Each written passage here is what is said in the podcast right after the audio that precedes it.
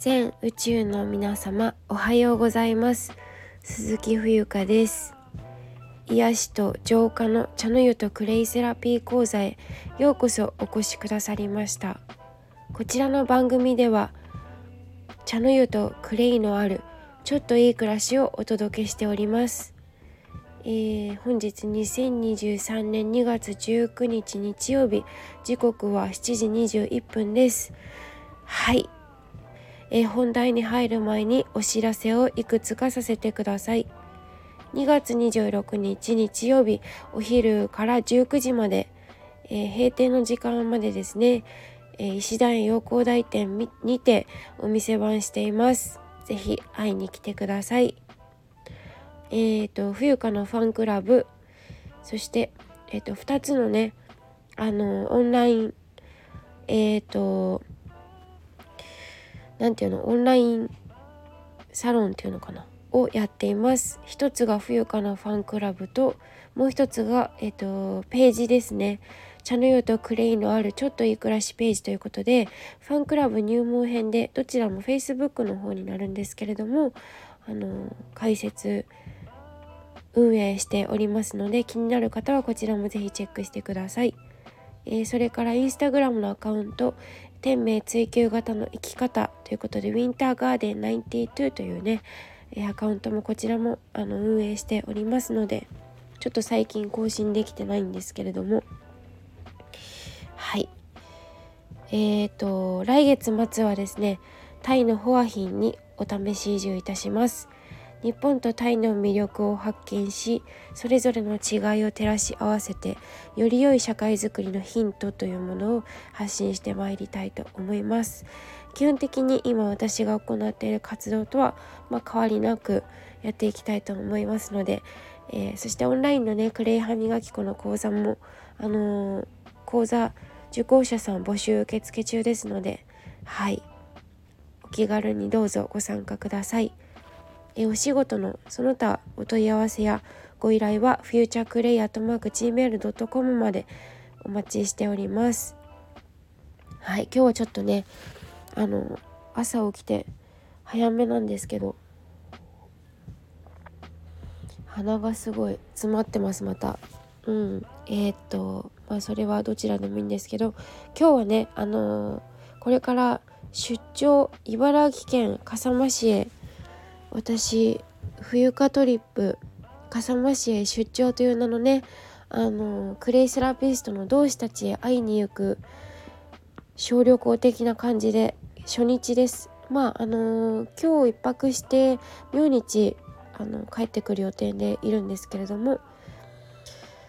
ああ神奈川県横浜市なのに神奈川県横須賀市ってなってる。ちょっとこれ後で訂正しておきますねノートの方。神奈川県横浜市内は風がゴーゴーと強く吹いております。はい。えー、皆さんのお住まいの地域はいかがですか？だんだんとね日が伸びてきていることを実感しています。今日は日曜日ですけれども。はい、えー、一泊してまいりますので先ほどあの申したように。あのー、はい。明日はですね出先からのあの配信となります。そのおかげで。ちょっとねリズムが狂うかもしれないんですけどどうぞ温かい目と心でお付き合いいただきますと幸いです。はい。さて今日のテーマですけれども私自身は私自身実はどんどんわからなくなっています。というお話です。どういうこっちゃということなんですけどこれはねあのインスタグラムで一回投稿したと思うんだけど自分にとっての好きとか苦手って当てにならないなっていうお話なんですよ。はい、えー、一般的にはねその自分の好き嫌いがわからないことはそのあまり良しとはされていないようですけれども本当にそうなのかなっていうのが私の考えなんですよね。ぶっちゃけ好きとか嫌いとかどうでもいい気がしてるんですよ今の私は。はいすごく疑問でうーんなんかその自分のことをよく分かっていないといけませんみたいなあの私も起業した当初はそういうふうに思っていたしあのもちろんねその強みとかあの知っておくことは大事かもしれないんですけど私自身が結構それに縛られやすいというかなんかその自分はこういう人間だっていうふうに決めつけてしまうとそこから結構動けなくなることがあるなって思うんですよね。うん、ちょっと落とし穴だと思うんですよそういうのが。こんなキャラじゃないしとか例えば私は独身なのでなんか私は独身だからあの気持ちが分かりませんとか例えばこうそういう言い方をしてしまったりとかあの実家住まいなのであのその一人暮らしの人の気持ちが分かりませんとか、うん。まあ、本当に気持ち分かんないんだけどでもなんかそこでバッサリ切る必要がないというかね、うん、あのなんか多分他の人は別にそれを求めてあなたに話しているわけじゃないと思うんですよ。純粋にその人と話がしてみたいからそういうふうに言っているわけでなんかあまりその期待に応えようとかねそれって本当に勝手な思い込みですからそういうことじゃないなって思ったりするんですよ。うん、でそうなんかちょっといい例がパッと出てこなかったんですけどはいなんかそれすごくもったいないなと思うんですよね。で私自身あの幼い頃あのたまたま母親が作ってくれたあのレバニラ炒めの味味じゃないな味は美味しかったんですけどレバーがなんかすごいパッサパサでめちゃくちゃ美味しくなくてそのレバニラ炒めの食べた時のなんか食感が好きじゃなくてなんかレバーが20年弱全く食べられなかったんですよ。食べうん、ずっと食わず嫌いみたいな感じでそれがね8年くらい前に突然食べられるようになったんですよね。でそのきっかけはあの地元の、えっと、陽光台の寿さんっていうあのお肉屋さんがあるんですけど、えっと、そのお肉屋さんの焼き鳥なんですよ。焼き鳥のレバーがすっごく美味しくてあの今までに食べたことがないまあ、出来たてだったっていうのもあるかもしれないんだけどなんかすごいホクホクしててしっとりしててえー、すごい美味しいじゃんって思ったんですよね。うん、だからあれ私が今まで食べてきたレバーは何だったんだろうって 思うくらい美味しかったのでそれまで私焼き鳥あの鶏皮の塩味とかしか食べてなかった。あとねぎまとか本当になんか無難なコースっていうのかな。だったんですけどあレバーってこんなに美味しかったんだなっていうので面白い発見がありましたね。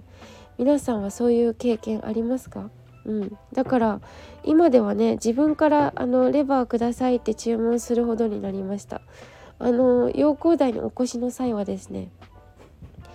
寿さんっていう多分ネットでも出てくると思うんだけど食べログとかで出てくるのかな？あのそこのえっ、ー、と私が好きなのはねえっとめちゃくちゃローカルな話なんですけどそもそも陽光台に住んでる人なんてさスタンド FM にいないんじゃない？わかんないけどえっと まあいいや。あの陽光台の寿さんっていうお肉屋さんのシューマイが私好き。シューマイはでもちょっとね当たり外れがあるんだけどあのちょっとあのうんでも好き。えっと10個であれなんだっけ？何個でいくらみたいな時があるんですよ。まあいいや。えーと、シューマイとあとは、コロッケも美味しいし、えーと、牛肉のすき焼きも美味しいです。はい。国産なんですって全部、うん、だからちょっと上級な感じっていうのかな。まあもちろん値段によってあのー、ちゃんとねご自身のご予算とかもありますからお肉屋さんだからいろいろ教えてくれるからねスーパーじゃないから、うん、食べ方とかさ保存方法とか、うん、おじちゃんがすごくいいおじおじちゃんですごく優しくてね人生相談っていうかうーんなんかちょっとしたなんかこうその時にねあの悩みとかあった時にあのすごいお話聞いてくれたりとかして人間関係とか家族の問題とか。で私何度かおじちゃんに話して泣いちゃったことがあるんですよ。おじちゃんが優しすぎて。はい。奥さんはね最近ちょっと足が悪いからねちょっと心配なんですけどでもいつもね美味しい焼き鳥はあの奥様が焼いてくれるんですよ。まあそういうお話はえーと、こんな話するつもりじゃなかったんだけどえっ、ー、とそうで私が今日話したいことはそうじゃなくてえっ、ー、と話を戻すと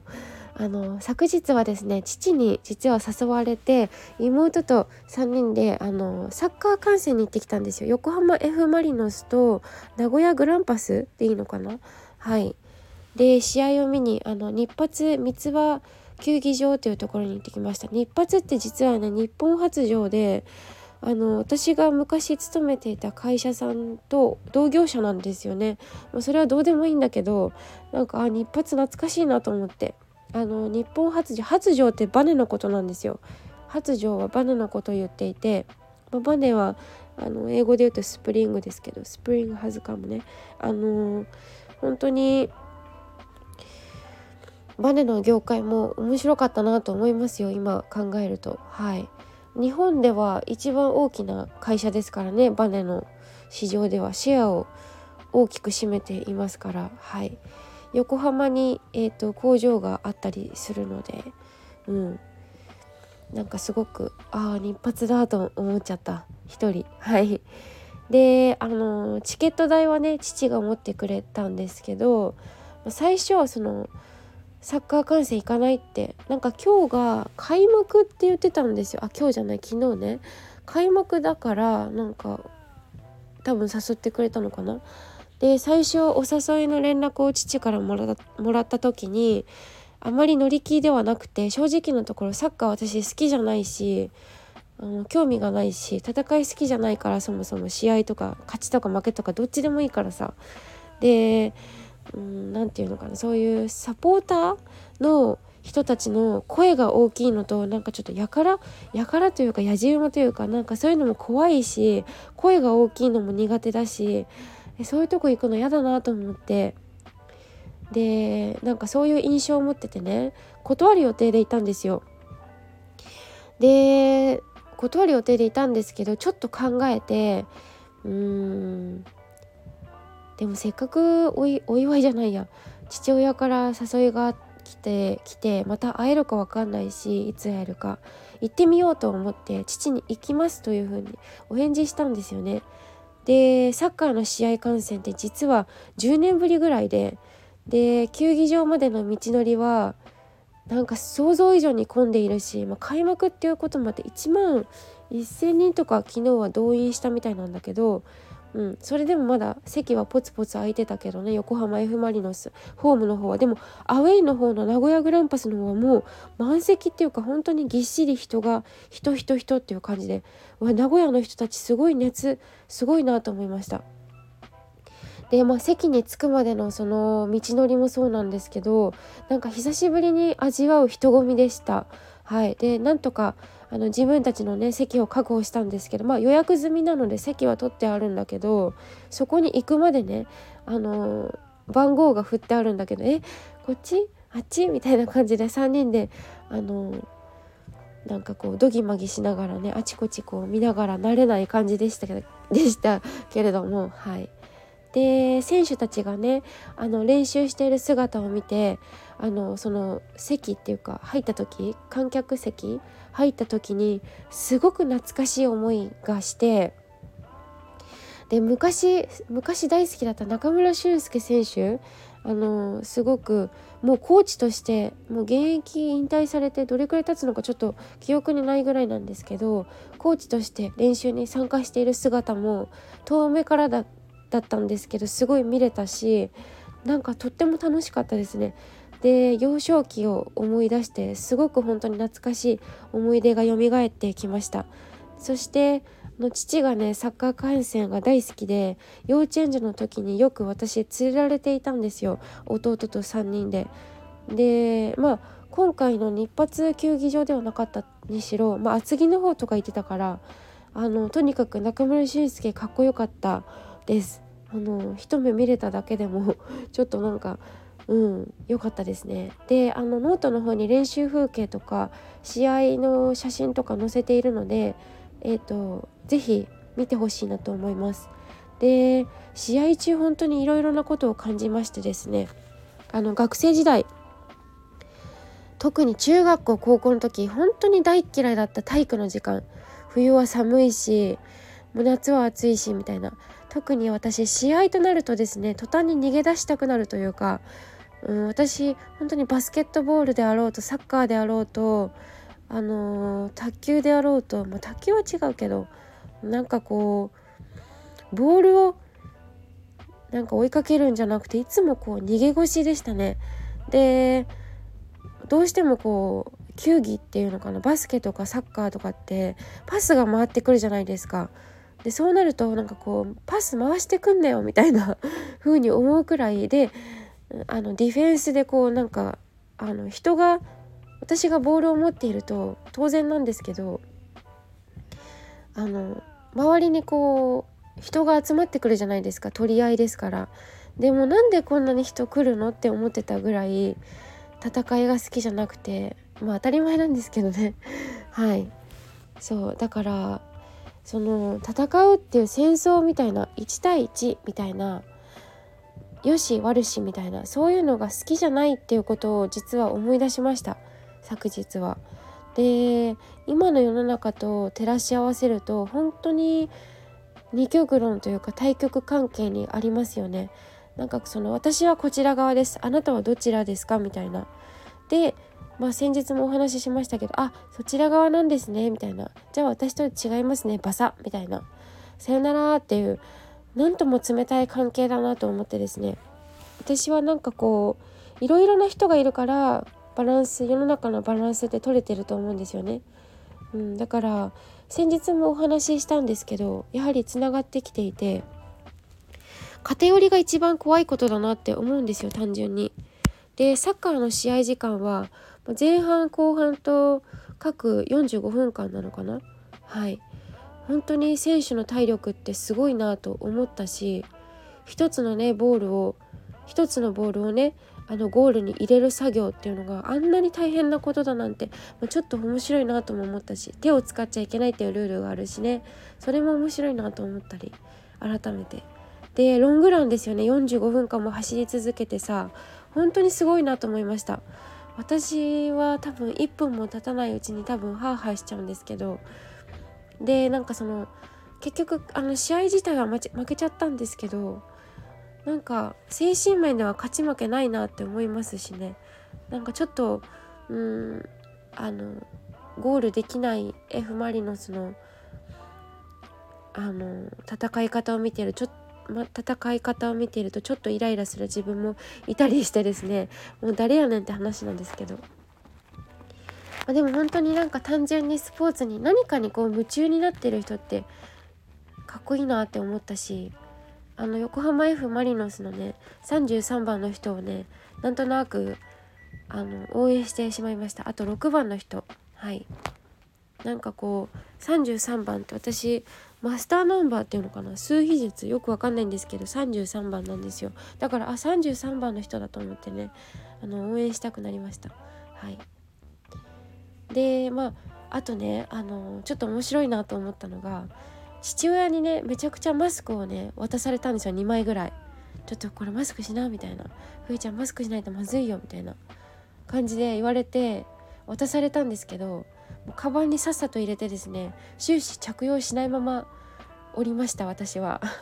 もしあの映像でねワイプで抜かれてねマスク不着用の人がいたらそれ間違いなく私ですので。はいどうでもいい宣伝ですけど。あのまあ後半はめちゃくちゃ盛り上がってまして私もつい熱が入ってしまいました。学生時代に学生時代にね柏レイソルのインターンシップをしていたことも思い出して案外なんか自分何もやってないと思っていたんですけど忘れているだけでいろいろやってきたんだなってこともねいろいろ体験してきてんだなって思いました。はい。うん。なんかいつか自伝を書きたいなと思ったりまあもうノートとかこういう風に発信してるだけで自伝はできてるんだろうけど、うんまあ、そういう意味でもなんかインタビューとか受けてみたいのでなんかこうインタビュアーの人がいたら声かけてほしいなと思います。私のことをインタビューしてね記事に書いてほしいなと思います。はい、えー、では今日は、えー、今日も最後まで聞いていただきありがとうございます。以上です。